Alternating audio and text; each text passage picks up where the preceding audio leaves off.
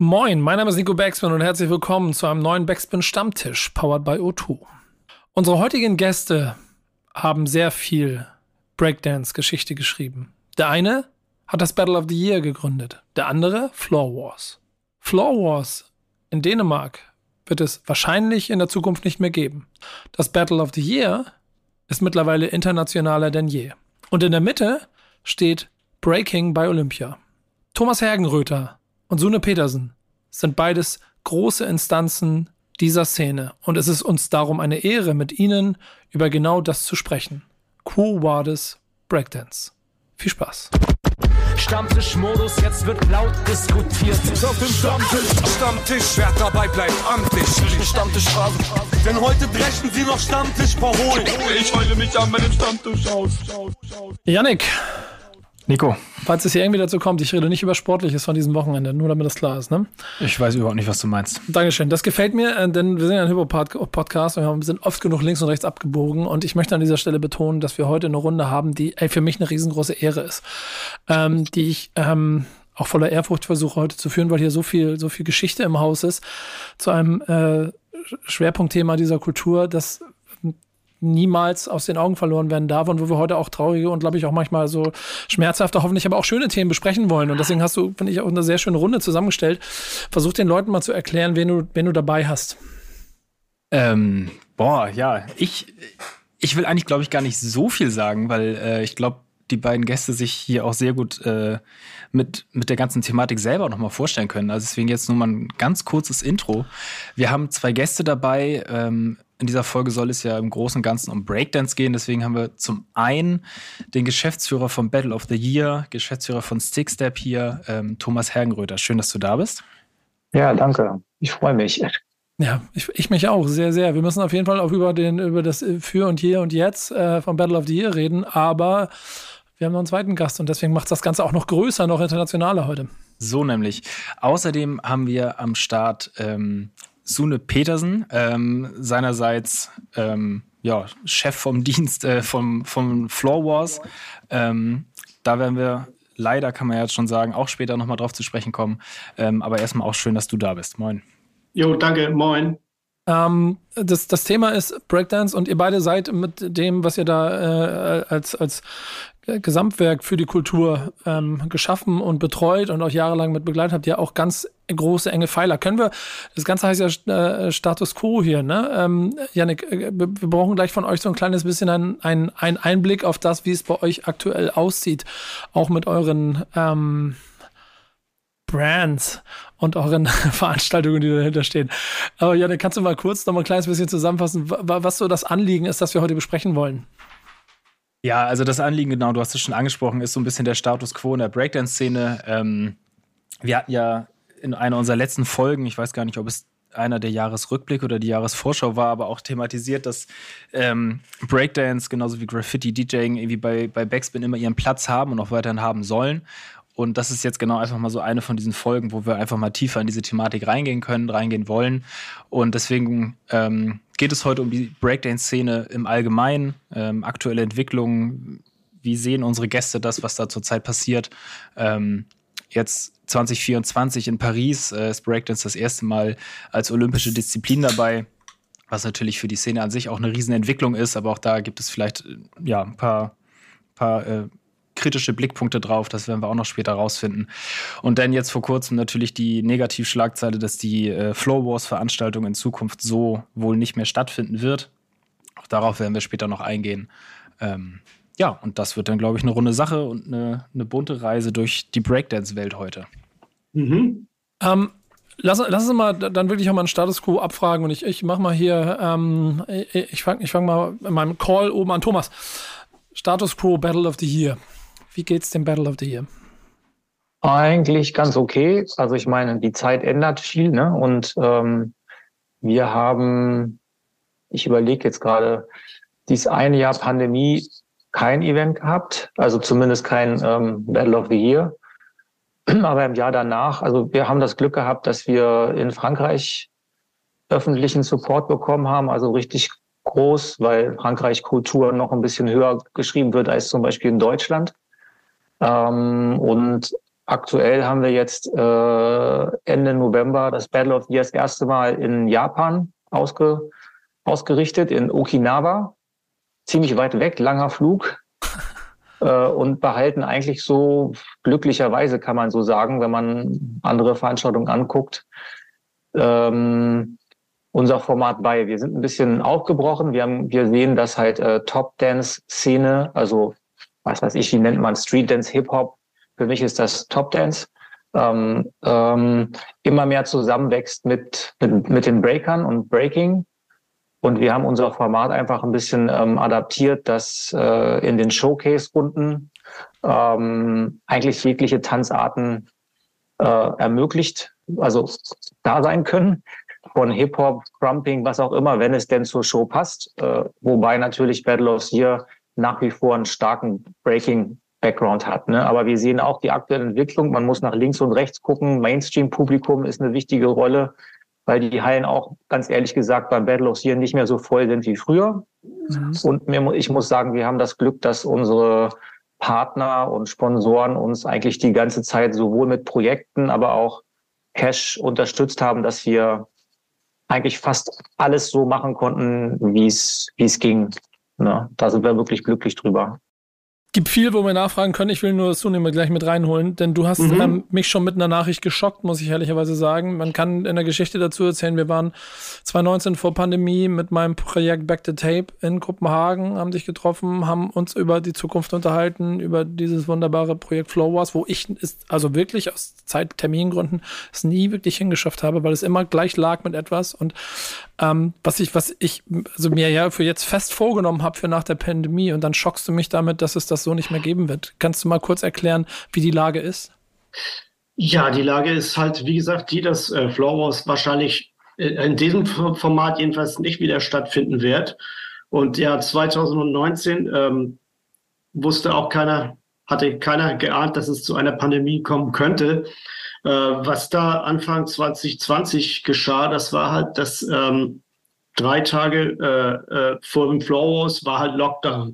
Das war, das war echt so ein Nervenkitzel und äh, musste abgesagt werden. Und äh, wir haben da ganz viel Geld verloren und ähm, äh, haben es dann, ich habe es dann, oder ja, ich habe dann geschafft, 2021 noch eine Edition von Floor Wars zu machen im Mai. Das war dann, da war immer noch Lockdown-Restriktionen. Also da konnten nur 300 Leute rein. Das war auch ziemlich schnell ausverkauft. Ähm, ich stand mit dem Projekt alleine da, weil ich zu dem Zeitpunkt äh, schon kein Orga-Team mehr hatte.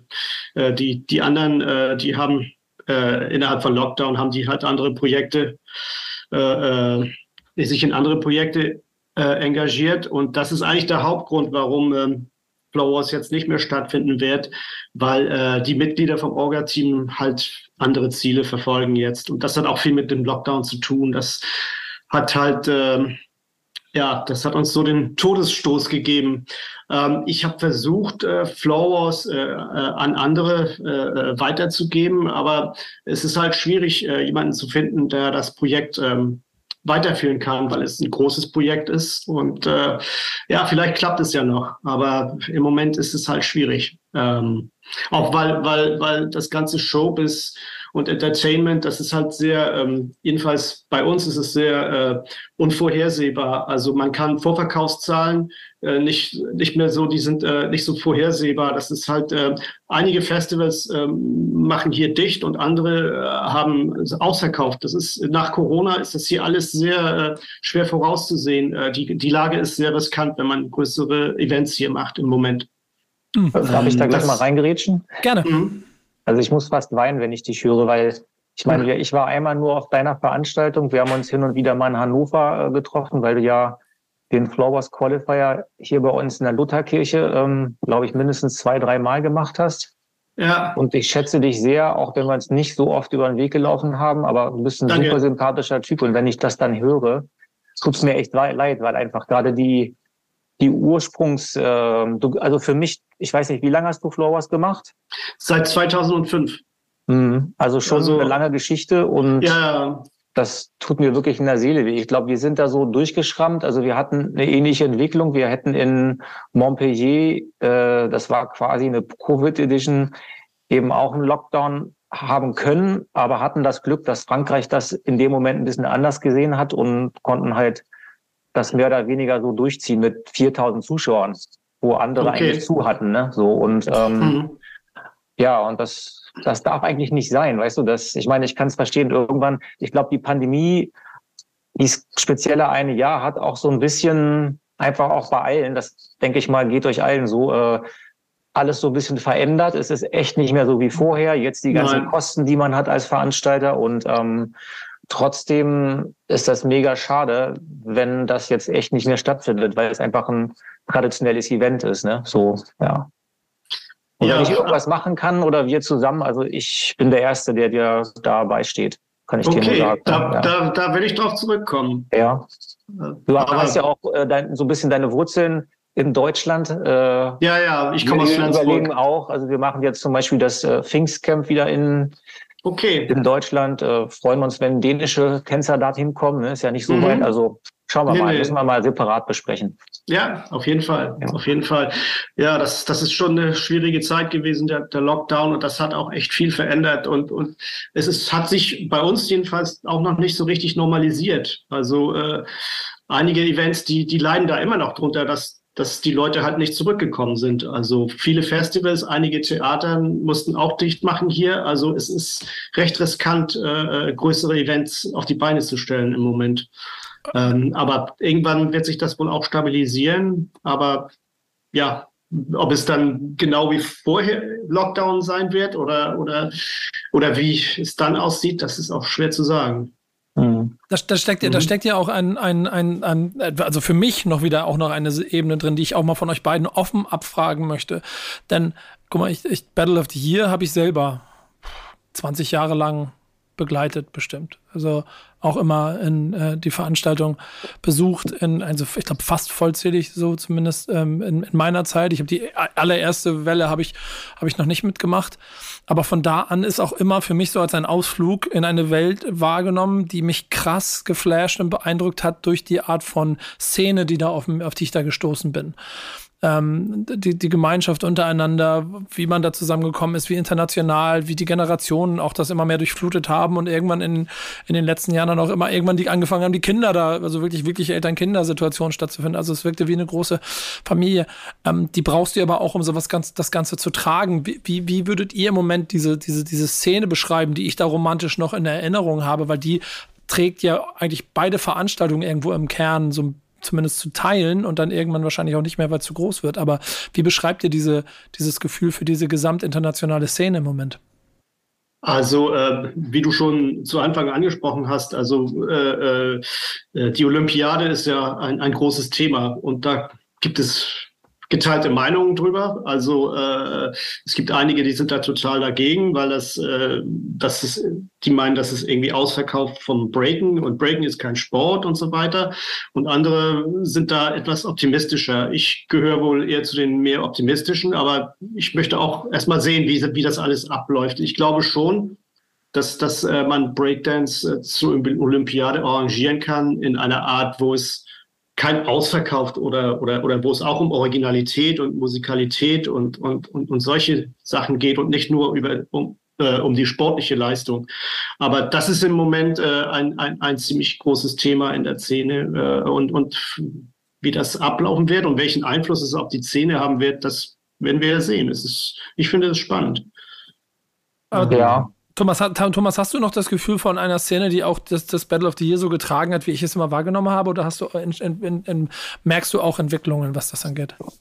Ja, nee, das ist ja komplett andere Zeit. Ne? Also äh, es gibt dies Miteinander. Also für mich ist immer noch Hip-Hop, Graffiti, ähm, Breaken, ähm, Rap gehört zusammen ich, wir sind jetzt natürlich aber auch ein Alter, das ist so ein bisschen nostalgisch. Also ich nehme das so auch an. So, mhm. ich selber habe mit dem aktuellen deutschen Rap äh, überhaupt gar nichts mehr an Hut und verstehe das auch nicht. Aber ist halt die Generation.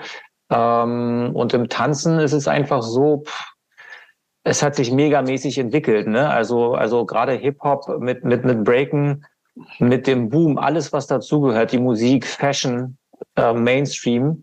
Gerade gerade die Top Dance Arten, also Crumping, Hip Hop, äh, da gibt es so riesige Events, wo wie so viel Kohle mitgemacht wird. Und ähm, also ich sag mal so, das ist, ich finde es eigentlich cool, weil ich immer dafür ge gekämpft habe, dass es sozusagen, ich will jetzt nicht sagen, eine Massenveranstaltung wird, äh, aber dass es einfach Mainstream-Öffentlichkeit. Also mit Battle of the Year war mir vom ersten Tag wichtig, dass die Tänzer früher, Sune, weißt du selber, alle im Keller und Jugendzentren trainiert haben mhm. und jeden Tag von morgens bis abends trainiert haben und nichts zurückbekommen haben für die ganzen Skills. Und das lag mir von Anfang an am Herzen. Das war auch der Grund, warum gesagt habe, wir gesagt haben, Battle of Steel soll so ein Choreografie-Format geben, weil mir immer klar war, dass man damit irgendwann mal mehr Leute erreichen kann als eins gegen eins oder zwei gegen zwei Battles. So.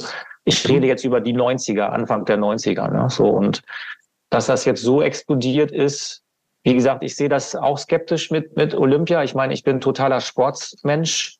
Ich liebe Sport. Ich bin Turner gewesen und habe diese Olympiabewegung und Breaking nie wirklich skeptisch gesehen, weil mir eigentlich wirklich klar ist, dass beides nebeneinander passieren kann. Also du hast die, die Typen und Mädels, die den Wettkampf und Rankingpunkte sammeln wollen, um nach Paris zu kommen.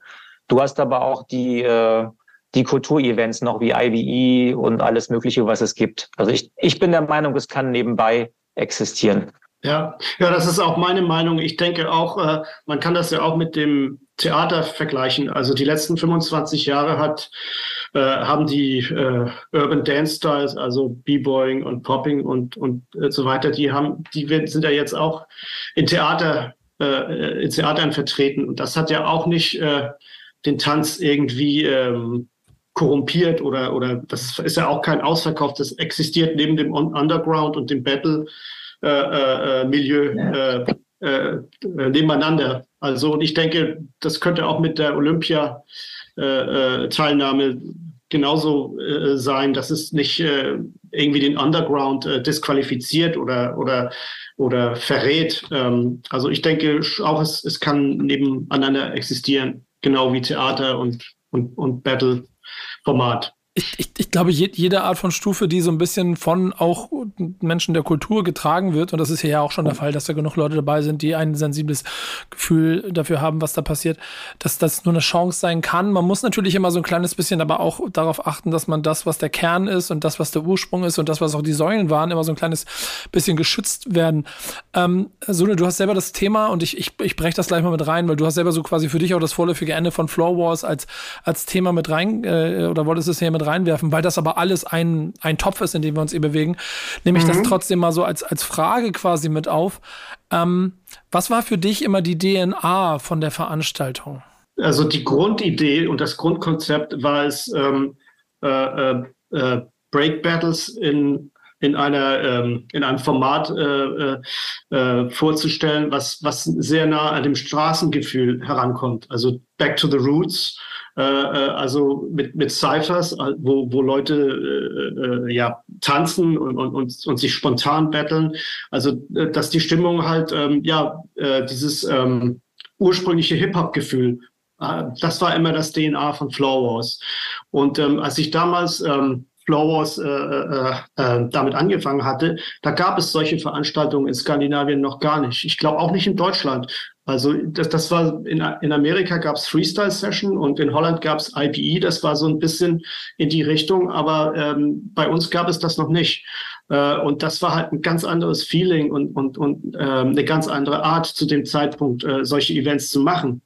Ähm, und ich denke auch, dass das Flowers über so viele Jahre lang existieren konnte. Das war halt, äh, weil äh, wir ein Stammpublikum hatten von, von B-Boys aus, aus ganz Europa, aus aller Welt, die jedes Jahr hingekommen sind, weil, weil sie dieses ursprüngliche Gefühl, dieses Hip-Hop-Gefühl äh, schätzen. Ähm, aber die Idee, äh, ein, äh, eine Battle und eine Veranstaltung zu schaffen, äh, eine größere Veranstaltung äh, äh, mit diesem Street-Vibe. Das ist das DNA von Flowers. Da, dazu brauchst du ein Publikum. Hast du über die Jahre, in den letzten Jahren so äh, ge gemerkt, dass sich das Publikum verändert hat? Ja, auf jeden Fall. Ähm, auf, äh, in mehrere Arten. Also in, in 2005 und, und die, die nächsten, die bis 2012, 13 war Hip-Hop sehr, sehr angesagt in Dänemark. Und das wurde dann immer weniger und weniger. Und äh, die ersten innerhalb von den ersten sechs Jahren, glaube ich, war das Event dreimal ausverkauft. Das ist seitdem gar nicht mehr passiert. Also da die Bude ist voll und äh, aber aber halt nicht ausverkauft.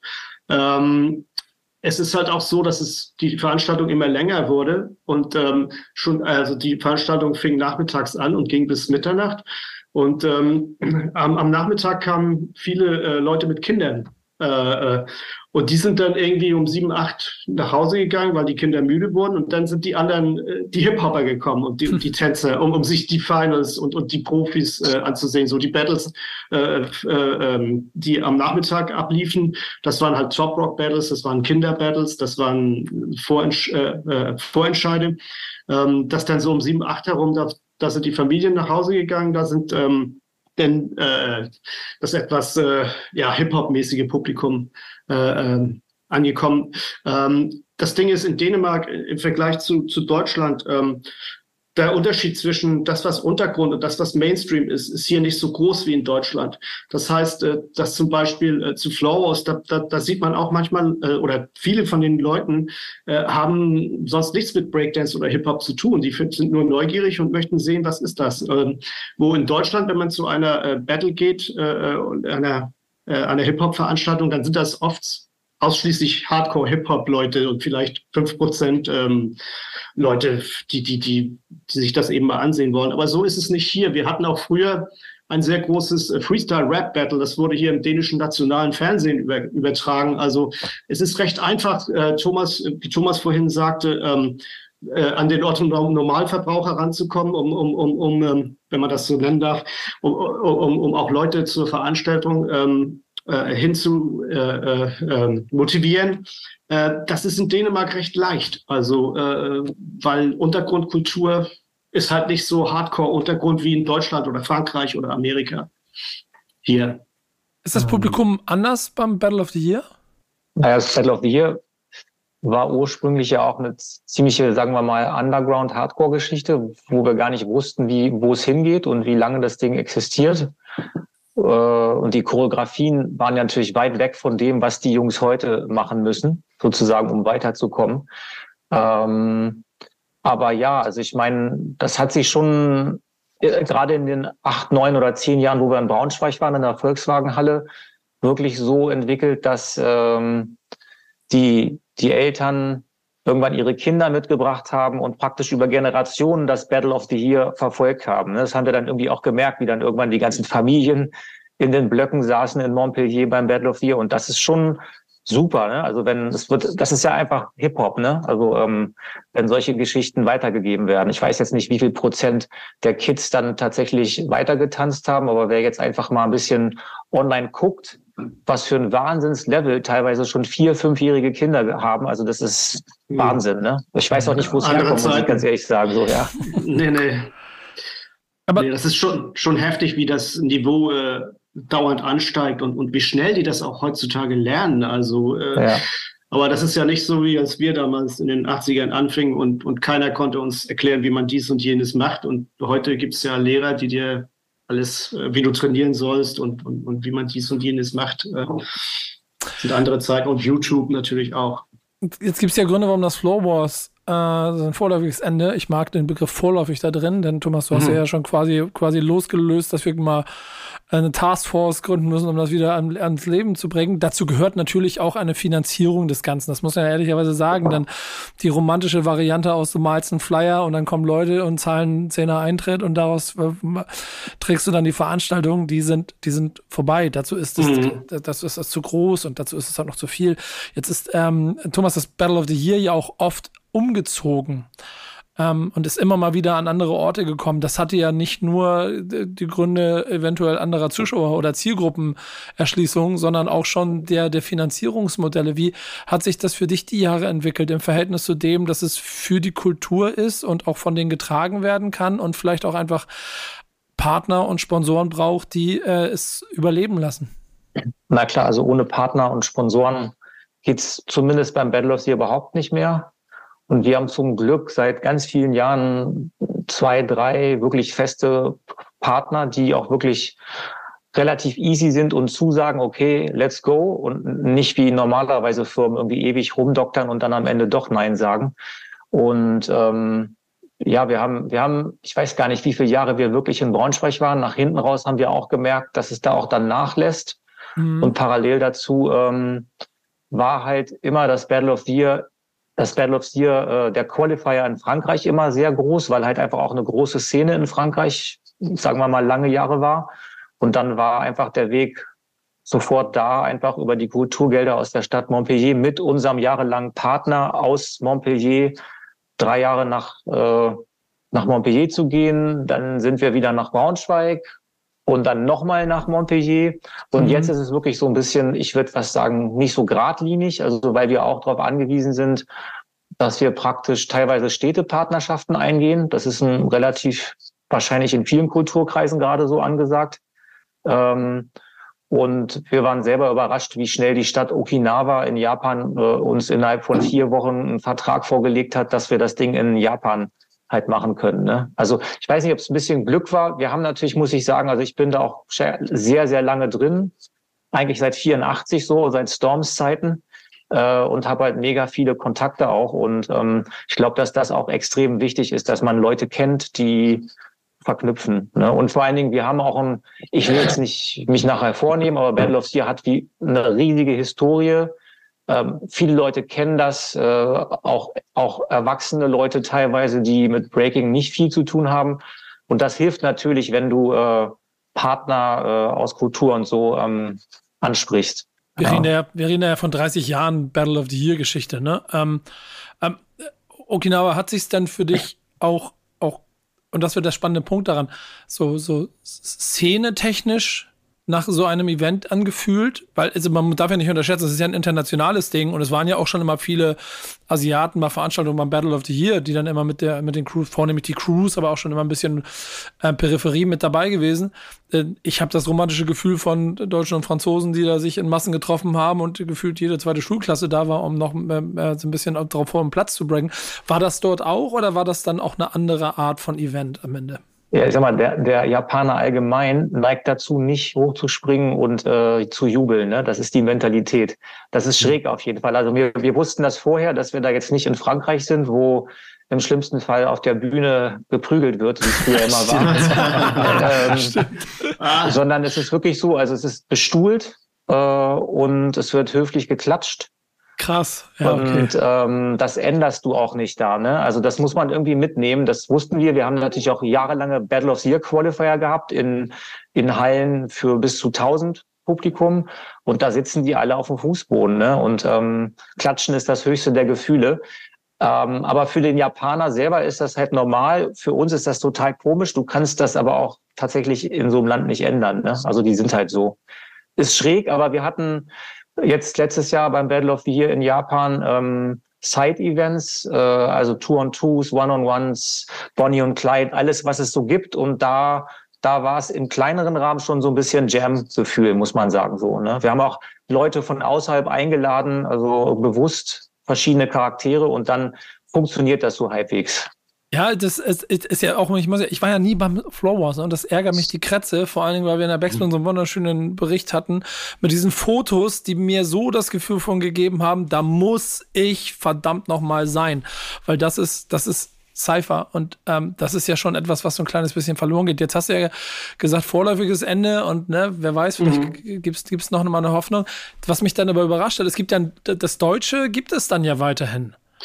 Also, ja, also auf jeden Fall dieses Jahr. Aber äh, die hatten halt den Termin schon, die Veranstalter in, in Braunschweig äh, äh, hatten äh, den Termin schon seit einem halben Jahr festgelegt und, und, und ziehen das jetzt doch noch durch. Und ähm, die Gewinnercrew, die geht dann halt äh, zu einer anderen, äh, qualifiziert sich zu einer anderen Battle in Deutschland, in Hamburg, äh, Enter the Circle. Ähm, das ist halt, äh, ich ja, ich glaube nicht, dass sie das nächstes Jahr nochmal machen. Also das ist jedenfalls nicht in Planung. Ist aber dann Floor Wars nicht, also wer wäre es dann? Ich meine, Battle of the Year hat sich dann irgendwann variabel gezeigt und, und, und auch natürlich durch die Kontakte neue Möglichkeiten erschlossen, die, die Veranstaltung am Leben zu halten. Wäre es für dich auch eine Option mit Floor Wars, äh, um die Welt zu ziehen, um es mal so zu formulieren?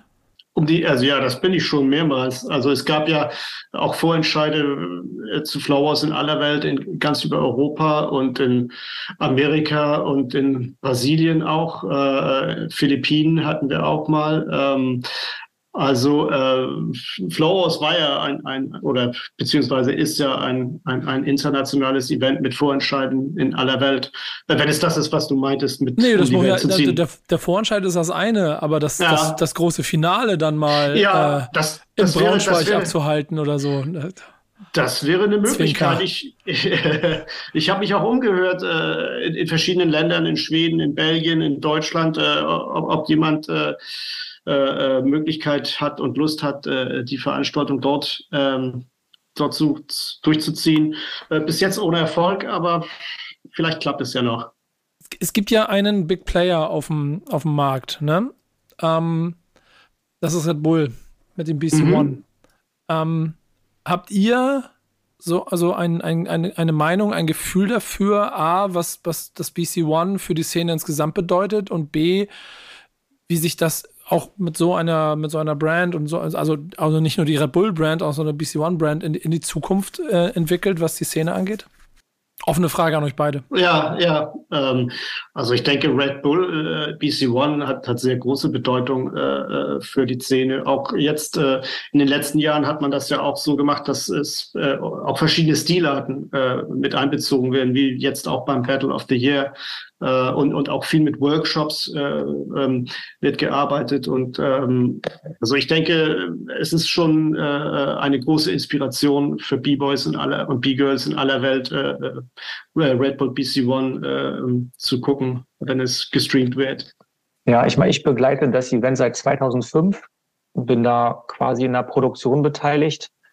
Ähm, wichtig ist einfach, dass jeder Tänzer der dann mitmacht oder sich mitmischt, einfach weiß, dass am Ende ähm, das ein Marketing-Event ist. Das ist ja jetzt erstmal nichts Schlechtes. Da muss nur jeder mit sich im Reinen sein. Also wir wissen ja, wie unsere Szene ist. Irgendwann schlagen sie dann die Hände auf dem Kopf, auf über dem Kopf zusammen, weil sie kapieren, was da eigentlich abgeht. Äh, die Tänzer haben da nämlich, haben natürlich eine Rolle, aber die größte Rolle ist halt das Geld, was dahinter steckt. Ne? Und äh, in dem Moment, wo man damit okay ist, ist eine coole Veranstaltung. Ich würde auch sagen, ist nach wie vor noch der Event, wo die meisten hinwollen und dazu gewinnen. Das kannst du dir auf jeden Fall auf die Fahne schreiben.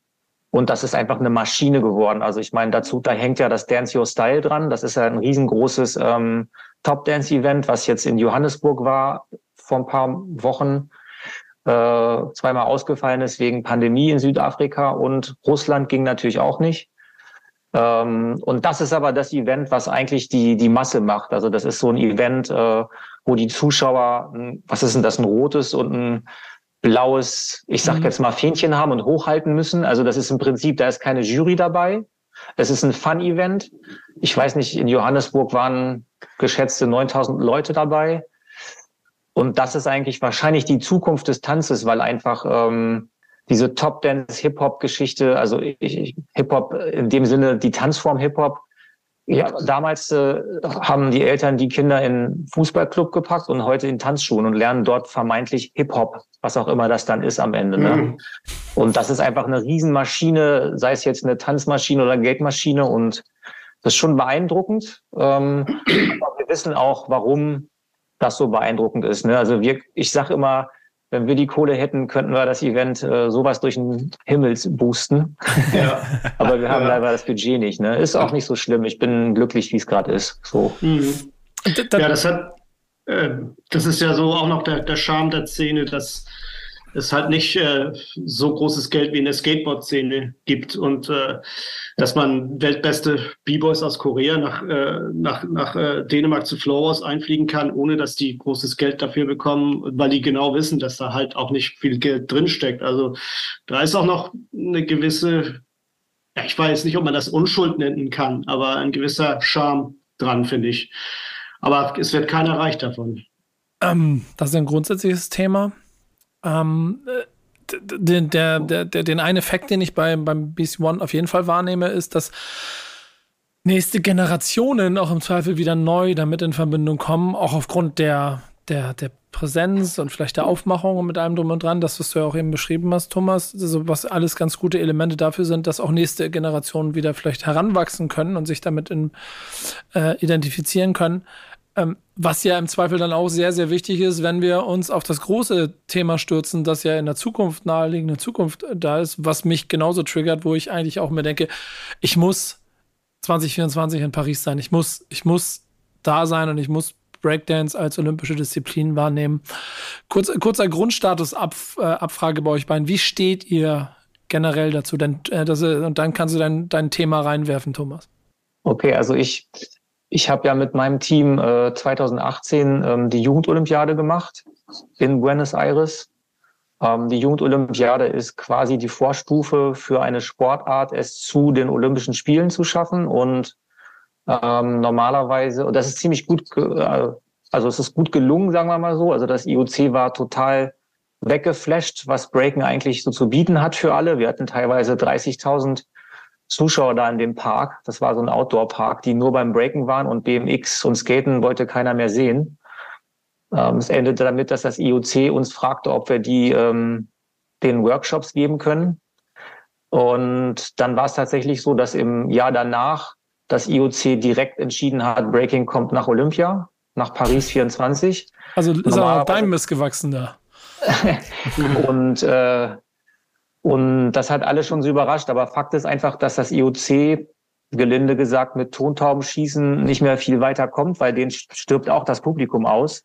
Und es ist ganz logisch, dass BMX, Skateboarden, Breaken, Bouldern, alles, was gerade angesagt ist, auch das Olymp die Olympischen Spiele äh, quasi erneuern. Ne? Das, das ist ja logisch. Ist ja auch Taktik und ist ja auch richtig so. Und ähm, dann, wie gesagt, also im Jahr danach hat das IOC entschieden, dass Breaking bei Paris dabei ist. Und dann ging es natürlich los. Äh, und dann haben unheimlich viele Parteien praktisch gebuhlt, äh, wer es macht, wie man es macht. Und ich war, glaube ich, und am Ende ist es bei, bei den Olympischen Spielen immer so, dass eine Federation dahinter steckt. In unserem Fall ist es der WDSF, das ist die World Dance Sport Federation, mhm. die aber, weil sie einfach die einzige anerkannte Federation für Tanz sind, aber de facto sind das alles Ballroom-Tänzer, also Tango, Salsa, also die haben einfach mit unserer Kultur und mit unserer Tanzform, also es gibt nichts, was weiter auseinander ist. Aber fürs IOC ist es der WDSF und äh, die Herrschaften wickeln das jetzt gerade ab und es ist so gut wie keiner mehr, also kaum jemand aus der Szene dabei. Ja. Und Schwierig. das ist schon arg. Äh, Schwierig, ne? Ja, und die sitzen auch relativ, also ähm, ich habe da noch Kontakt. Es sind ein paar Leute aus der Szene noch dabei, die aber quasi diktiert werden. Also die werden an der kurzen Leine gehalten, weil am Ende ähm, die brauchen natürlich, die müssen wissen, okay, was für einen Fußboden brauchen wir, wie groß muss die Tanzfläche sein, wie müssen die Tribünen sehen, dass man auch Breaken wirklich sehen kann. Das ist ja jetzt kein Konzert, was wir da machen. Mhm. Das, das weiß natürlich nur die Szene und ich hatte so ein bisschen das Gefühl, ähm, dass sie uns so ein halbes Jahr bis Jahr gegeben haben, bis sie die Grundsachen hatten und dann äh, abgestoßen haben. Aber das ist jetzt so ein Gefühl. Ne? Also ich habe mich irgendwann verabschiedet und gucke mir das an und warte, was passiert und bin skeptisch, was die Produktion angeht, sagen wir es mal so. Ja, so, so bevor, wir, bevor wir in die Diskussion einsteigen, wie ist denn dein Grundgefühl für diese Veranstaltung? Meinst du jetzt mich oder Sune? Sune. Ja. Ach so, okay. Ja, äh, ja äh, äh, also äh, ich bin jetzt gar nicht da so engagiert mit, mit der ganzen Olympiageschichte wie, wie Thomas. Nee, aber genau deswegen möchte ich ja mal, genau also, deswegen äh, frage ich eher so nach einem allgemeinen ja, Blick darauf gerade. Also ich, äh, ich warte ab und, und, und, und sehe es mir an. Also ich, wie gesagt, ich glaube, es, es ist möglich, es, äh, es durchzuziehen äh, auf eine Art, wo, wo, wo man nicht allzu viele Kompromisse mit, mit der Kunst äh, eingehen muss. Äh, ähm, und äh, dass man äh, auch äh, Punkte für Kreativität, für Musikalität und, und, und, und Sachen, die vielleicht nicht unbedingt mit der sportlichen Leistung zu tun haben, ähm, da, dass man das auch äh, mitbewertet. Ähm, also ich denke, man kann es machen auf eine gute Art und Weise und ja, hoffentlich wird das dann auch so ablaufen. Ja, ich glaube, was ist jetzt da, was dabei rauskommt, sehen wir erst. Also das ist ja jetzt Paris, danach ist 28 Los Angeles, was natürlich fett ist, weil Mutterland Hip-Hop, ne? Mhm. Und dann kommt Brisbane. Also ich denke mal, dass man so nach LA vielleicht sieht, ob Sinn macht oder nicht. Also ich glaube, es ist schon entschieden, dass Breaken auf jeden Fall mindestens bis LA wahrscheinlich Brisbane erstmal dabei ist als Sportart. Und es ist halt Sport. Jetzt wird's, ist ein Sportjargon jetzt. Ne? Es war eine Riesendiskussion. Wie soll es heißen? Äh, auf Breaking hat man sich geeinigt, weil das einigermaßen authentisch ist. Und ich bin auch gespannt. Ne? Also wie gesagt, ich habe mich da jetzt ein bisschen zurückgezogen, aber mhm. ja, ich höre immer viel und schaue einfach mal, was passiert. Ne? Also ich sehe halt ja. einfach, dass aktuell die Sache ist, dass durch diese Jury-Systeme ähm, es für die aktuellen Tänzer, die da mitmachen wollen, extrem viel Unsicherheiten gibt, weil alle denken, ich muss, also normalerweise weiß jeder gute B-Boy oder jedes gute B-Girl, wie ich tanze. Das ist ja praktisch im Blut und du weißt, was du musst, aber über dieses mhm. Jury-System sind alle mega, mega gehemmt, weil sie Angst haben, dass sie irgendwie falsch tanzen. Und das sieht man auch, äh, es gibt, ich weiß nicht, Suno, du wirst es auch beobachten, es gibt mittlerweile jedes Wochenende Veranstaltungen, groß, klein. Mhm. Und 90 Prozent davon ist wirklich Schrott, weil alle auf diesen Zug aufspringen. Mhm. Alle wollen Sponsoren haben. In Frankreich funktioniert das auch. Lacoste, äh, wie sie alle heißen. Ähm, Banken sind engagiert in Frankreich. Die Frage ist halt, wie lange das anhält. Und ja, mir liegt da am Herzen, dass im Prinzip wenn ich jetzt ein Solo bei Olympia tanze, äh, sollte der Tänzer oder die Tänzerin eigentlich locker sein und wissen, was sie machen und sich nicht von irgendwelchen Kriterien zu sehr zu beeinflussen, weil das geht definitiv schief. Und das merke mhm. ich auch, die Unsicherheit. Ich spreche ja mit vielen Leuten so äh, und da ist auf jeden Fall ziemlich viel Unklarheit. Ja. Okay. Ja. Du, hast, du hast gesagt, die Veranstaltung selber, also das Sportliche daran, das ist quasi der Szene aus den Händen geglitten, weil es in das äh, schwarze Loch Olympia quasi gefallen ist und dort jetzt mit weiterverarbeitet wird. Was schon auch ein bisschen natürlich schade und gefährlich ist. Ähm, was du ja noch klar beeinflussen kannst, ist, wer dahin geht. Ähm, Am Tänzern. Ja, genau. Da, nee, das ist ganz klar. Also es gibt jetzt irgendwie ab bald gibt es die sozusagen Qualifying Events. Das sind die Events, wo du Punkte sammeln kannst. Und das ist, das sind alles Veranstaltungen, die über die Federation ausgenutzt werden. Ne? Also du musst die, die, die Federation Events besuchen, um überhaupt für Olympia die genannten Rankingpunkte zu bekommen, damit du am Ende bei den Top 16 dabei bist. Ich, ich meine aber darauf bezogen, dass dafür sich ja dann aber Tänzer entscheiden können, die voll dem Urkern dessen, was im Prinzip auch euch bis heute an, antreibt, äh, dem, dem gleich, gleichgestellt sind. Also die, die, die, die, denen es auch wichtig ist, dass es darum geht, was, was der Ursprung von dem Ganzen ist. Habt ihr das Gefühl, dass das passiert? Also, dass, dass sich da auch äh, die Szene selber jetzt zumindest auf dem Weg versucht, für dieses Event zu qualifizieren, für Olympia zu qualifizieren? Oder ist die, Diskre äh, die, die, die Diskussion darüber auch einfach noch zu groß, als dass vielleicht auch arrivierte, äh, erfolgreiche äh, Tänzer sich darauf committen hm. wollen, da jetzt Punkte zu sammeln? Na, ist natürlich eine, eine sportliche ähm, Altersfrage, muss man so sehen. Ne? Also mhm. es wird viel drüber diskutiert. Äh, ist ein Storm Tänzer ist wie nicht Menno. mehr dabei, ne? nee, nee. nee ähm, die arme Bandscheibe da ja. lieber nicht. Nee, also es ist, ähm, ne, also die, es wird viel darüber diskutiert, was ist aktuell, also weil Breaking ist halt neu als Sportart und es wird viel darüber diskutiert, ähm, kannst du mit, sagen wir mal, beim, beim Fußball bist du, äh, du bist ja Fußballexperte, Nico, äh, weiß ich nicht, 30 eigentlich schon raus, würde ich sagen.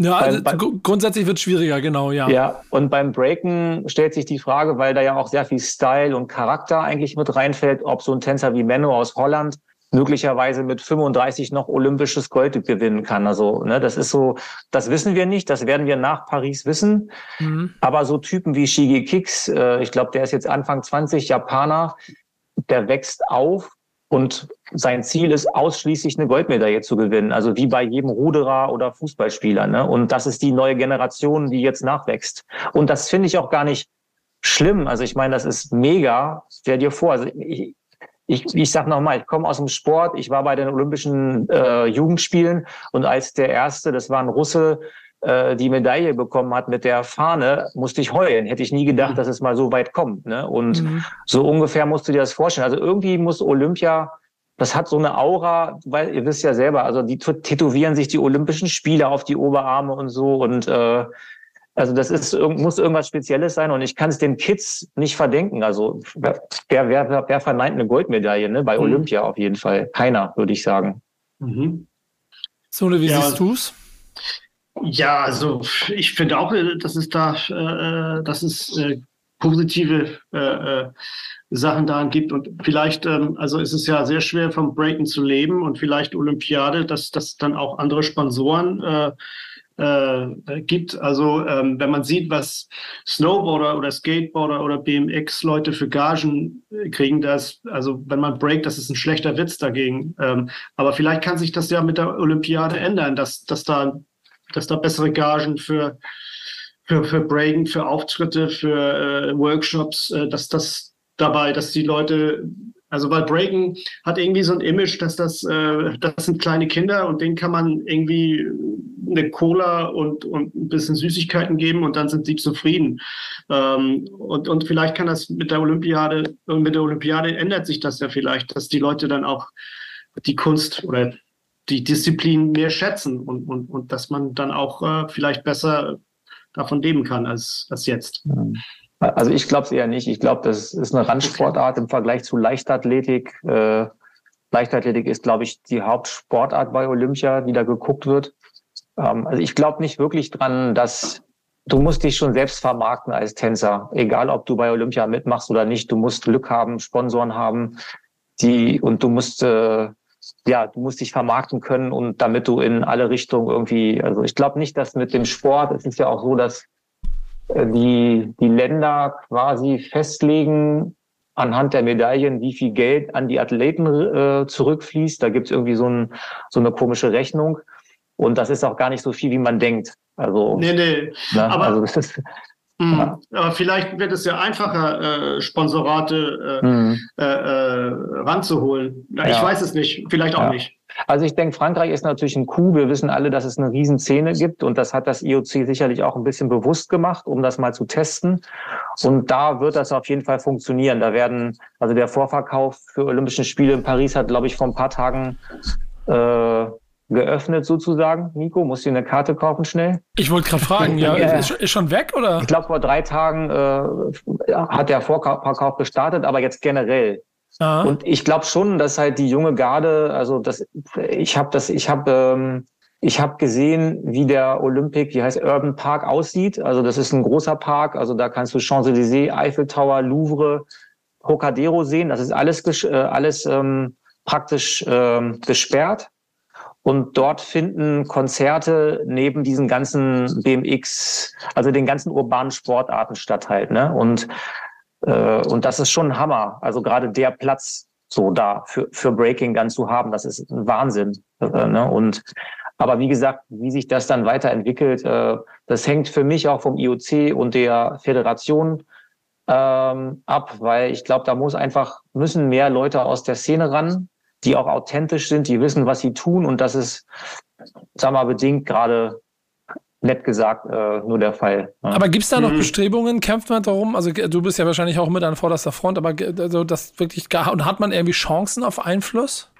Da, ja, also ich meine, das haben alle, also alle, lass jetzt Kevin Renegade, äh, Storm. Also es war eigentlich so die Clique, die die Olympischen Spiele, äh, Jugendspiele gemacht hat, äh, war ein super Team und das, wir waren, glaube ich, es waren auch ein paar Amis mit dabei. Crazy Legs war damals noch mit dabei, ähm, weil er halt einfach einen großen Namen hatte damals noch. Jetzt mhm. ja leider nicht mehr. Mhm. Sune weiß, was ich meine. Und ähm, und mit, das war eine Truppe von zehn Leuten und wir hätten das Ding schaukeln können. Das ist einfach gar nicht so schwierig, weil wer 20 Jahre, 10 Jahre äh, Breaking-Events gemacht hat, der weiß, wie sowas zu produzieren ist und was Breaker brauchen. Ne? Ich kann denen nicht sagen, was Basketballer brauchen, aber unsere Truppe hätte es ein leichtes gehabt, das einfach umzusetzen. Und ich habe mich irgendwann zurückgezogen und schaue mir das an und höre mir das und warte, was eventuell noch kommt, aber brauche es nicht, weil ja, ich bin jetzt auch nicht mehr der Jüngste. nicht, dass ich mich zur, zur Ruhe setzen will, aber ähm, ich muss es nicht unbedingt haben, sagen wir es so. Ja, aber dann frage ich mal nach. Äh, triggert, also weil du ja sagst, hier Tickets, ich bin nebenbei auf der Seite und äh, hier ähm, äh, registriere mich gerade. Ich kann mich erst registrieren für Tickets, sehe ich gerade. Ähm, aber also du, der, der erste Effekt war so Tränen offen an euch beide wieder gefragt. Hättet ihr beide vor Ort sein wollen, um das mitzuerleben? Ist das nicht etwas, was man gesehen haben muss, in Paris dann in der Halle zu sein, wenn dann, das, wenn dann die Sportveranstaltung losgeht? Sag du, Sune. Also, äh, ich, zu, zu, einem Ticket würde ich nicht Nein sagen, aber äh, also ich würde, ich würde lieber zu Freestyle-Session fahren oder so und, und, und, und eine richtige Hip-Hop-Veranstaltung. Aber wäre schon interessant, also äh, auf jeden Fall. Aber ich glaube, ja, ich weiß es nicht, ist halt schwer zu sagen. Ja. Ähm, wie das, das wissen wir nach dem Event. Ja, also für mich, guck mal, wir, wir haben uns jetzt so entwickelt, dass Eventproduktion eigentlich unser Kern ist. Wir machen ja relativ viele äh, Geschichten auch für andere Kunden. Und das würde mich schon interessieren zu sehen oder beziehungsweise so eine Produktion umzusetzen. Ne? Das ist ja auch eine Challenge. Also das ist ja sozusagen Ritterschlag, wenn du irgendwie hintersehen kannst, du hast mit deiner Firma oder mit deiner Truppe ähm, das erste Breaking bei Olympia gemacht. Ne? Das ist ja schon mhm. was Tolles irgendwie und eine Erfahrung. Wobei ich mir da nicht irgendwie eine Fahne aufsetze und sage, yo, jetzt haben wir es geschafft, sondern es einfach für mich eine Erfahrung wäre, die ich gerne mitmachen würde. Also muss ich ganz ehrlich sagen. Ne? So, aber nicht auf Teufel komm raus. Und wenn ich am Ende dann ein Ticket äh, habe und mir das angucke, ist das wahrscheinlich auch okay. Falls man es kriegt. Äh, Janik, kommst du mit? Reisegruppe ja. Paris? Ey, auf jeden Fall. Ähm, Entschuldigung übrigens, ich, dass ich dich die ganze Zeit hier so rausgelassen nein, habe, aber wir, ich, bin, ich bin hier selber wie ein kleines Kind, dass ich die Chance habe, mit den beiden Legenden hier mich über dieses Thema zu unterhalten, dass ja, ich immer vergessen habe, dich einzubinden. Nee, ist auch völlig in Ordnung, weil, also ich muss ja ganz ehrlich sagen, so Breakdance, meine, meine Kontakte mit wirklich persönlich Breakdance gehen nicht über irgendwie zwei Stunden ausprobieren im Haus der Jugend früher äh, raus. Und deswegen finde ich das auch total interessant, hier euch so zuzuhören, weil äh, jetzt gerade bei dieser Thematik Olympia habe ich so von, von meiner Außenansicht so gedacht, na gut, wenn Breakdance 2024 olympisch wird, so was Größeres kann es ja eigentlich nicht geben, so für, für alle Beteiligten. Und jetzt ist es total interessant von euch zu hören, ähm, warum man das auch irgendwie eigentlich anders sehen kann ähm, und was da alles eigentlich noch so hinten dran hängt und dass Breakdance bei Olympia gar nicht so richtig Breakdance ist, wie ihr das vielleicht eigentlich kennt. Ähm, aber doch trotzdem, Nico, ich würde mit dir mitkommen, auf jeden Fall, um mir das einfach mal live anzugucken. Ähm, aber ich glaube trotzdem, ich, ich würde noch, noch viel lieber äh, mit dir denn zum Battle of the Year oder dann doch nochmal wieder zur Floor Wars gehen. Wird es denn Battle of the Year Termine in Deutschland geben, zu dem ich kommen muss? Ah, wir haben das Pfingstcamp wieder im Haus der Jugend. Ah, krass. Das ist ja wirklich ist, dann wieder äh, Back das to the ist, Roots. Das ist in Hannover, ne? Meine Heimatstadt. Und das ist eine richtig cool. Also das ist die Location, wo das erste Battle of the Year 1990 stattgefunden hat. Der gleiche Boden noch, Sune. Krass. Ja, ich war da.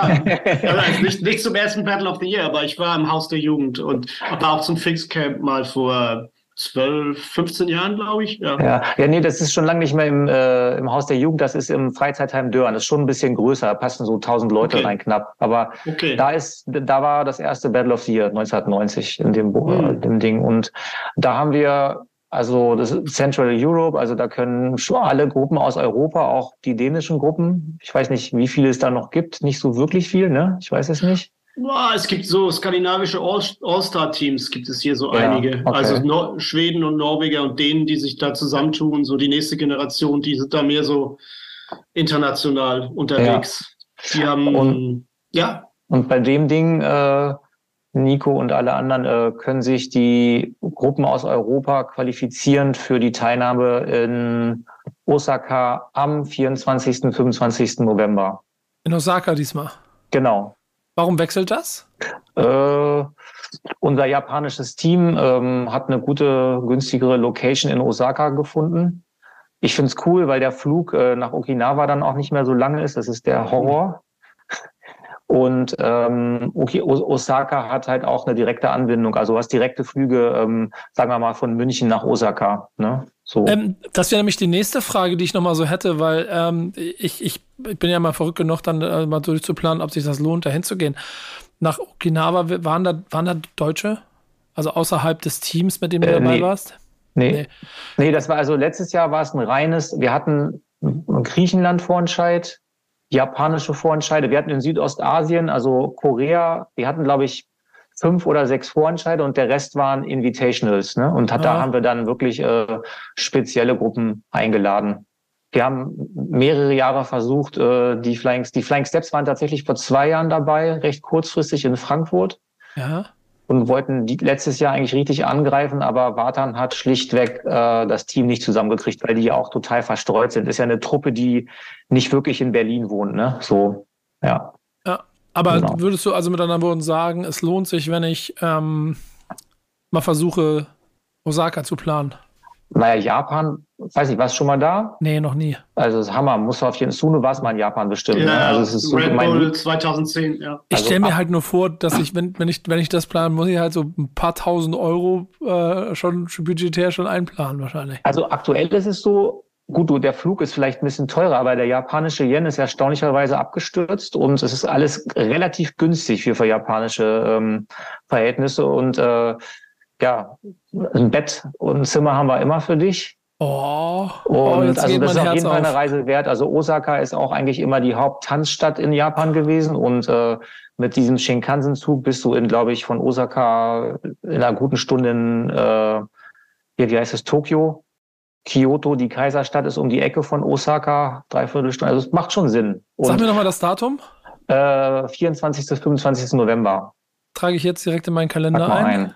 Mach mal plus eins. Ja, genau. Gesagt. Genau. es ist auf jeden Fall schon mal, ist auf jeden Fall hier schon mal notiert.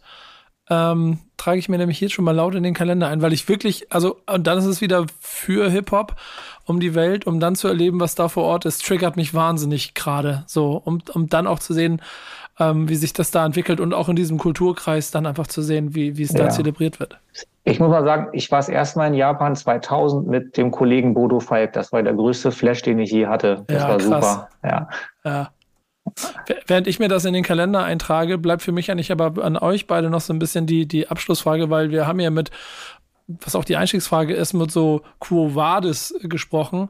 Jetzt sagt der eine vorläufig das Ende von äh, Floor Wars, der, der, der andere ähm, sagt, wir sind unter anderem auch in, in, in Osaka oder in Japan, weil wir, um dieses ganze die Marke und das ganze, ganze Event am Leben zu halten müssen, auch immer mehr mit Partnern zusammenarbeiten müssen, damit wir es am Leben erhalten können. Was habt ihr denn das Gefühl, wo geht die Reise hin für die Breakdance-Szene? Ist, ist das, ist das äh, a Dying Breed oder habt ihr schon das Gefühl, dass da immer wieder es weiter wächst und es neue Stämme gibt, die Hoffnung machen, dass es niemals aufhört? Also ich denke auf jeden Fall das Letztere. Also es ist, ist eine sehr starke, wie wir auch zu Anfang sagten, man sieht vier, fünfjährige äh, Kids, die schon auf einem sehr hohen Level äh, breaken. Also äh, ich denke mal, es, es wird sehr viel für den Nachwuchs getan. Es gibt äh, sehr viele Kids-Battle, fast jedes, äh, fast schon zu viel, finde ich. Also zu jeder Veranstaltung ist halt ein Kids-Battle und, und also da, da und äh, da gibt's auch äh, überall äh, äh, Coaches und, und, und, und die mit den Kids zu, zu Battles fahren. Also ich denke, es ist mein Eindruck, dass, dass der Nachwuchs da ge- gesichert ist. Also ähm, was natürlich sehr positiv ist. Und Thomas, was sagst du? Ja, sehe ich genauso. Also es ist schade, dass man die Russen und Ukrainer gerade nicht sieht, aber gerade die Mhm. Russen haben absolute Kanonen, sowohl, sowohl bei den Frauen als bei den Jungs dabei. Äh, und leider ist es so, also ich kann jetzt für Deutschland sprechen, dass da nicht wirklich viel los ist vom Level. Ähm, aber ich habe immer noch die Hoffnung, dass sich das irgendwann mal shiftet wieder, weil Deutschland war ja mal ein großes Breaking-Land. Aber ja, also Sune, was du gesagt hast. Also ich denke mal, dass Mhm. dass da auch die Olympischen Spiele gerade bei den Kindern mit den Eltern äh, einen großen Einfluss haben, jetzt nicht unbedingt bei Olympia mitzumachen, aber mit dem Breaken anzufangen. Einfach deswegen. Das sind schon Vorbildrollen teilweise auch. Ne? So, Mhm.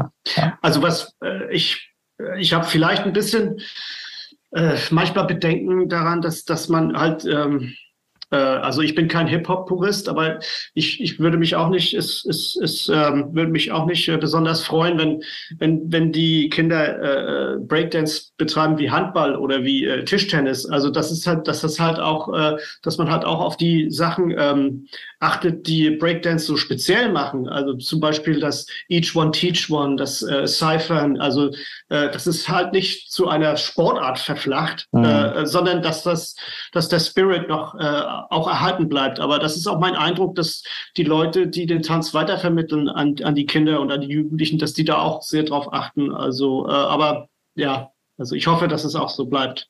ja.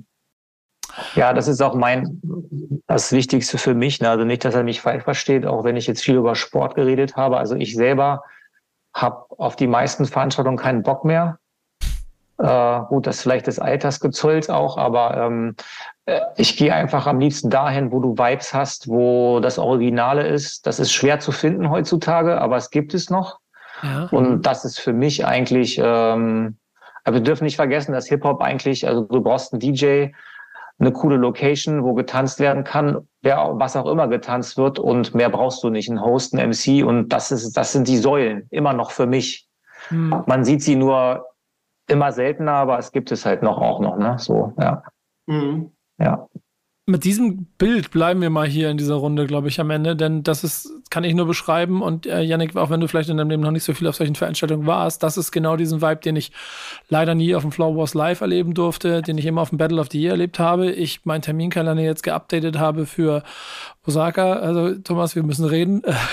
da müssen wir uns auf jeden Fall was einfallen lassen an irgendeiner Stelle. Ähm, das müssen wir möglich machen, denn äh, ich finde, dass das nach wie vor für mich auch so, so, also ein nicht zu vergessener Bestandteil von dem ist, was heute in der Generation, die auch im Zweifel über unsere Kanäle kommen, ja auch immer so schwierig ist, denen das äh, zu vermitteln, dass das einfach alles mit dazugehört und man äh, mir jedes Mal wieder aufs Neue ähm, man irgendwie das hier auf den Tisch hauen muss, um das zu zeigen. Ich freue mich darüber, dass es mit dem IBE jetzt, die haben, glaube ich, auch 25-jähriges Jubiläum in Holland auch ähm, noch wieder eine Veranstaltung gibt, die auch da ist, die weitermacht. Ich, ich beobachte das BC One. Ich freue mich über Enter the Circle hier in Hamburg, das von Jahr zu Jahr wächst und größer wird. Also es, es geht immer weiter. Und wenn ihr da draußen irgendwie auch Bedürfnis habt, euch darüber auszutauschen oder uns nochmal Feedback geben wollt oder auf das hinweisen wollt, was bei euch dazu passiert, dann sagt Bescheid, meldet euch. Janik freut sich über jede Nachricht, sodass wir auch dort immer ein kleines bisschen Raum dafür schaffen können, an dem wir was machen können. Heute habe ich eine, also für mich wirklich, muss ich sagen, habe ich euch am Anfang gesagt, eine eine, eine großartige Runde hier gehabt, die, die mir sehr doch das Herz wärmt, mit euch beiden darüber zu reden. Deswegen an erster Stelle dafür vielen, vielen Dank und vor allen Dingen auch vielen, vielen Dank für das, was ihr alles für diese Szene und für, für dieses Element davon macht und gemacht habt. Jeder Gast darf bei uns ein bisschen Musik mitbringen äh, und seine Classics äh, vorstellen. Äh, Thomas, du, du hast, glaube ich, gleich zwei ausgewählt. Normalerweise muss ich auf einen beschränken. Erzähl mal, was ist der Classic äh, der Woche, den du mitgebracht hast für die Leute da draußen? Ja, ich habe geguckt, also ähm, definitiv Run DMC Raising Hell. Oh ja. Und da gab es aber irgendwie noch eine Platte davor, wo die, ich weiß nicht, wer die noch kennt von euch, äh, wo die halben Titel auch noch drauf waren. Und, ähm, und das hat mich geprägt, weil ich glaube, ich war da 14 und die hatten die Adidas Glänzeranzüge an und die Superstars und die Kildells. Ähm, und das hat mich geflasht, weil das war hier Formel 1, glaube ich, hieß diese komische Musiksendung. Da habe ich dies erstmal gesehen und ich habe dann auch die Beastie Boys äh, und Run DMC Tour, weiß ich, große Freiheit irgendwie, glaube ich, gesehen in Hamburg. Und das war so das, was mich geprägt hat, ne? So auf jeden Fall, ja. Ich, Janik, glaube, die waren auch schon mal, ne? Ich merke auch immer, dass ja, so äl ja, älteres Run Kaliber immer Run DMC Raising Hell mitbringt, Logisch. weil, und da gehöre ich genauso Fall. zu. Das war auch eins der ersten Tapes, das ich in der Hand hatte. Ja, aber ich meine, Run DMC ähm, sind ja auch absolute Legenden. Also ich, das ist ja, ist ja genau wieder so ein Classic, der eigentlich ein bisschen vor meiner Zeit stattgefunden hat. Aber die kennt ja auch äh, eigentlich jede und jeder, der ein bisschen jüngerer Jahrgang ist, so kann ja trotzdem was mit Run DMC anfangen. Und wenn es denn nur die Adidas-Anzüge sind, ähm, aber gesehen hat man das ja auf jeden Fall schon mal. Also ja, gar kein Wunder, dass die, dass die öfter hier stattfinden an der Stelle. Zu Recht an der Stelle auch hier ausgewählt. Sune, was hast du mitgebracht? Uh, Dirt Chamber Session, ähm, Part 1. Das ist ein Mixtape äh, von Liam Howlett äh, von Prodigy.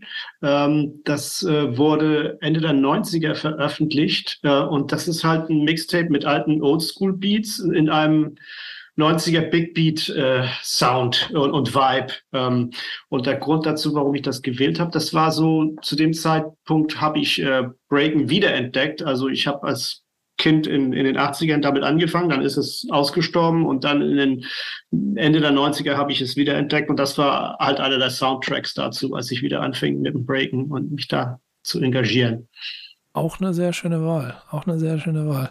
Mhm. Was haben wir denn als Classic? Wir gehen, wir gehen in die Moderne und ich ja. befürchte, ich befürchte, dass ihr da aber ich, nee, kein, kein, kein Vorwegnehmen. Vielleicht, okay. vielleicht, vielleicht schießen wir in eure aktuelle Playlist rein. Na, mal gucken. Aber unser Classic ist auf jeden Fall eher Kindergeburtstag heute.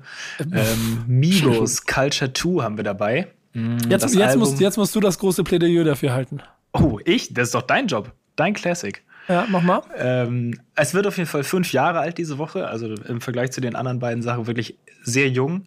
Ähm, wie der Titel schon sagt, es ist der zweite Teil der Culture-Trilogie und ähm, ja, ist also unfassbar erfolgreich, kommerziell erfolgreich gewesen, auf Platz 1 in den USA gechartet, Doppelplatin bekommen und wie, glaube ich, alle Teile der Serie ein absolutes Hitgewitter drauf. Also da ist irgendwie jeder Song, weiß ich nicht, wie viele Millionen, 100 Millionen Streams. Ähm, Feature-Liste liest sich wie so ein Who is Who amerikanische Rap-Szene mit Post Malone, 21 Savage, Drake, Gucci Mane, Travis Scott, Nicki Minaj und, und, und. Ähm, ja, also ganz oberstes Regal auf jeden Fall, der Classic. Das ist ganz geil. Das ist, äh, ist, voll in diese Generation, der Releases reingeht, wie gesagt, fünf Jahre alt, ne? Der, mhm. die, die, ich, ähm, in meiner neuen Phase des äh, US-Rap Neuentdeckens und die, die, die, die neue Generation, also die letzte jetzt quasi ein bisschen so mitzuerleben. Und da waren die ein maßgeblicher Bestandteil dessen, was ich in den USA immer bei Power 106 und Hot 97 gehört habe. Ähm, weil auch dann dieses Album mit äh, Stir Fry, ich muss mal ganz kurz nachgucken, Notice Me mit Motorsport, ähm, äh, damit ich keinen vergesse, Walk It, Talk It, äh, Narcos einfach fünf, da waren fünf Dinger und die kann ich, die, die kann ich auswendig mittlerweile so gut wie, mhm. weil sie, und, und da bin, ne, die gleichen Songs, die die jüngsten Generationen heute alle hart feiern. Das, das hat mir so viel Spaß gemacht. Und obwohl ich die, die selber so gar nicht, ähm, also jetzt, also Superstar-mäßig für mich sehe, sind die Songs halt einfach krass. So, und das waren sie schon immer. Und das ist das, was ich irgendwie, deswegen, also ist es für mich, auch wenn es fünf Jahre alt ist, trotzdem schon sehr viel Classic-Material darin, weil ich aus, ich habe ja ganz viele verschiedene Playlisten und in der neuesten Musik-Rap-Playlist in Anführungsstrichen immer noch rauf und runter läuft, wenn ich möchte. So, das ist, jeder, der mit mir Auto gefahren ist, weiß das. Ja, kann ich bestätigen. Aber geht mir genauso. Also bei mir ist bei den Migos immer so ein bisschen das Problem, dass ich so diese, diese wirklich krassen Hit-Singles mit den mehreren hundert Millionen Streams für mich mal so ein bisschen unter den Alben austauschbar sind. Also ich kann dir irgendwie, wenn ich einen Song höre, nicht auf Anhieb sagen, okay, das ist Culture 2 oder das ist vom ersten Teil oder vom dritten. Die könnte man für mich alle irgendwie neu zusammensetzen. Aber die Songs an sich sind, wie du sagst, einfach unfassbar starke Dinger und die laufen bei mir auch in den, in den Playlisten vereinzelt immer noch, noch hoch und runter. Ähm, also haben da nichts, nichts an äh, Aktualität verloren. Tja, habt ihr irgendeinen Bezug zu Migos? Das hört sich nach einem griechischen Nein. Restaurant an. Ja. genau das. Ich, ich, ich, liebe, ich liebe es genau dafür. Ich sage ehrlich, in meiner Company haben wir ja auch ein paar Jüngchen und die lachen sich immer schlapp, wenn ich, äh, wenn KS One in Hannover spielt. Äh, den kennen sie zwar noch, aber interessiert die einfach nicht mehr, ne? So. Mhm. Tja. Was heißt die? Ist ja auch in Ordnung. Ja, genau. logisch. So, ja. Ruhe in Frieden an der Stelle. Ähm, hm. wer, wer, wer, kann euch eine Playlist schicken, dann könnt ihr mal reinhören und dann werdet ihr sagen, Nico, ja, mach mal, mach lass, mal. lass mich in Ruhe mit dem Quatsch. Kann, kann ich nichts mit anfangen. Äh, aber äh, bei mir ist es wirklich so, in den USA zwei Wochen Produktion, Autoradio, Power 106, so lange gehört, bis ich dann irgendwann drin war und gedacht habe, okay, ja, jetzt, jetzt fahre ich da auch mit Fenster runter durch die Gegend und fühle mich okay. Ich war dieses Jahr beim Red Bull Soundclash. Oh, wie war, war das für dich? Was? Ja, das war interessant auf jeden Fall. Hab mir das mal angeguckt, so, aber ja, paar ältere Herren waren ja noch dabei. Ich glaube, wer war es Azad? Ich weiß gar nicht. Nee, hier, wie heißt er? Wie heißt er denn? Ich überlege auch gerade. Ich war auch da in Dortmund, meinst du, ne? Ja. Ähm, oh Gott, ich äh, vergesse cool Savage war auf jeden Fall ein Team und Sido, ja, die genau, haben das doch gehostet, die genau, beiden Teams. Ja. Mhm. Genau. Den kannte ich auf jeden Fall noch. Der ist ja auch schon ein bisschen länger dabei. Ja, ja das ist, ist lustig. Ist lustig.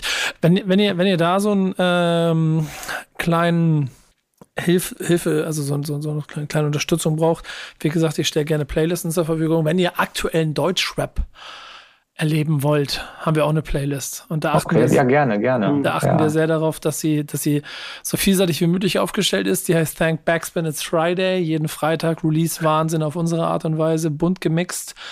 Äh, da ist wirklich alles mit dabei, was es in Querbeet gibt, damit wir halt die Vielfalt darstellen. Und jede Woche suche ich mir drei Songs aus. Und diese Woche Ähm, also normalerweise muss das Team immer raten, welche Songs ich wähle. Und ich glaube, der Gewinner, der muss nicht abwaschen die Woche oder irgendwie so ein Scheiß hier. haben sie im, im Team einfallen lassen. Diese Woche haben sie alle kapituliert, haben gar nicht erst getippt. Und ich sage euch, ich, diese Woche hätte, hätte, hätte auch keiner auch nur eins von drei getippt. Ja, das weiß ich, das, das lassen wir auch mal so da stehen. Ne, sag mal, ähm, gut, ein, ein vielleicht. Ein. Ja, ach, das ist jetzt ja müßig zu diskutieren, wenn man die, wenn man deine ja, Du hättest drei von drei gehabt, ich weiß. Ja, sowieso, ja. klar. Klar, ja. ich rate ja auch schon gar nicht mehr mit, weil es ja schon unfair ist, weil ich immer richtig Zu liege. leicht. Zu leicht. Ähm, ja, aber was hast du dir diese Woche gepickt? Ähm, Song Nummer eins, Kredibil, letzter Mann, hast du dir ausgesucht. Ähm, ist der dritte und letzte Teil seiner Schwachstellen-EP und auch da hat er sich wieder typisch für ihn äh, ein etwas anderes Konzept ausgedacht. Also sind immer drei Singles mit Video erschienen und die halt zusammenhängend eine große Geschichte ergeben. Ähm, genau, und das war jetzt halt der Abschluss dieser, dieser EP. Diesen Freitag rausgekommen. Kredibil, letzter Mann. Und haut schon auch raus, ne? Also in, in, dem, in den Social Media dazu, das ist ja auch eine große Abrechnung mit dem, also muss man ja eigentlich mal sagen, dem Desaster einer, einer, einer bisherigen ähm, Major-Karriere mit Vorschuss und nichts haben und in der Kabine im eigenen Studio pennen und sowas alles. Sollte man sich mal im Detail angucken, denn der Junge trägt immer das Herz auf der Zunge ähm, und das macht er hier auf diesem Song nochmal doppelt dreifach. Yes, absolut. Song Nummer zwei, äh, Maribu, ganz raus, hast du dir gepickt. Ähm, das ist die erste Single zu ihrem Debütalbum Slay Bay, was äh, Mitte März diesen Jahres dann rauskommen soll und ist gerade im Vergleich zu den anderen Songs, die man von ihr kennt, äh, relativ ruhig, aber nicht weniger schlecht. Der hat mich voll gekriegt. Und da ist ja offensichtlich, ich, ich formuliere es mal so, wenn man ihr zuhört, merkt man ja, da sind sehr, sehr viele Dämonen, die besiegt werden müssen oder mussten. Und dieser Song ist, ist, ist, ist so sanft und dabei so, also so, so verletzlich offen. Und, und ich finde ihn aber unheimlich schön. Und deshalb hat er mich echt voll gekriegt, was davor gar nicht so viel Musik vielleicht geschafft hat. So, deswegen war ich sehr angetan davon und wollte ihn unbedingt mit in die Liste nehmen. Genau, und genauso völlig verdient, würde ich mal sagen, wenn man davon überhaupt so sprechen kann, ist der letzte Song, den du ausgewählt hast, äh, Boshi-san mit äh, Free to March. Äh, der ist eigentlich schon letzte Woche raus, also vorletzte Woche rausgekommen, aber wir haben ihn jetzt am Freitag nochmal mit in die Playlist gepackt, weil er leider immer noch sehr, sehr aktuell ist. Ähm, es ist nämlich ein Solidaritätssong mit den iranischen Rappern Tumash und äh, Saman Yassin, die ähm, im Iran inhaftiert sind ähm, aufgrund von ihren regimekritischen Texten und Aussagen. Ähm, ja, und der Song macht auf dieses Leid aufmerksam, ruft zu Solidarität auf. Und äh, genau, deswegen ist er halt auch nochmal völlig zu Recht bei uns platziert worden. Ist für mich auch keine Frage, dass wir darauf hinweisen müssen. Und selbst wenn er vielleicht schon ein paar Tage alt ist, ähm, ist auch immer etwas, wenn man zuhört und wenn man sich mit solchen Thematiken beschäftigt, die einem vielleicht auch wieder immer wieder offen zeigen, wie, wie, wie, wie sagen wir, wie groß und wie klein auch zugleich die Welt ist und wie, wie, wie man immer mit dem eigenen Momentum also, umgehen sollte. Wenn man sieht, dass da Menschen einfach nur für das Erheben ihrer Stimme und für das Dasein äh, gegeißelt werden und jetzt zum Tode verurteilt sind, das ist, das ist erschreckend und deshalb keine Frage, dass wir da gerne auch hier diesen Raum geben. Ist auch eine Empfehlung an euch, also wirklich empfehle ich euch den Song vor allen Dingen, ähm, die ganze Playlist sehr, sehr gerne. Ähm, ist unser Teil dazu, den wir dazu beitragen wollen, dass was den Rap-Part angeht, aus der, oder den Musikpart aus dem, aus dem Hip-Hop-Kosmos, dass wir da immer so vielseitig wie möglich für euch da draußen unterwegs sind und vielleicht auch euch beiden hier ein kleines bisschen Einblick geben. Mhm. Ihr, habt uns einen riesengroßen Einblick gegeben in die Welt von bei euch beiden und äh, finde ich auch in das Gesamtthema äh, Breaking Breakdance, was wir hier in Deutschland haben. Vielen, vielen Dank dafür. Und so, ich, ich hoffe sehr, dass wir noch ein Privatcall hier nach angesetzt bekommen, in dem wir nochmal durchsprechen können. Thomas, äh, ob es nicht doch Möglichkeiten gibt, dass wir noch ein Floor Wars äh, erleben werden, denn ich möchte gerne einmal dahin, wo die Fotos herkommen, die ich immer so bewundert habe. okay. Lass, lass mal sprechen. Ne? Bist ja. du in Braunschweig? Äh, nein, ich fahre nicht nach Braunschweig, aber ähm, wir könnten die Tage vielleicht mal über äh, WhatsApp telefonieren, mhm. äh, wenn es dir passt. Ja, hier werden, ihr, ihr, seht das, hier, hier werden schon Vereinbarungen getroffen, die lassen wir genauso stehen. Wenn ihr da draußen irgendwann Flow Wars wieder auf irgendwelchen Flyern seht, dann wisst ihr, hier hat's angefangen. Mhm. Das ist genau. der Backspin Stammtisch, Powered by 2. Vielen Dank, dass ihr dabei wart. Vielen Dank euch beiden. Vielen Dank euch da draußen. Vielen Dank, Yannick. Danke. Bis nächste Woche. Tschüss. Danke euch. Okay, tschüss. Tschüss. Ciao. Stammtischmodus, jetzt wird laut diskutiert. Auf dem Stammtisch, Stammtisch, wer dabei bleibt, amtlich. Stammtisch Phase. Denn heute brechen sie noch Stammtisch verholen. Ich heule mich an meinem Stammtisch aus. Backspin. Backspin. Backspin. Backspin.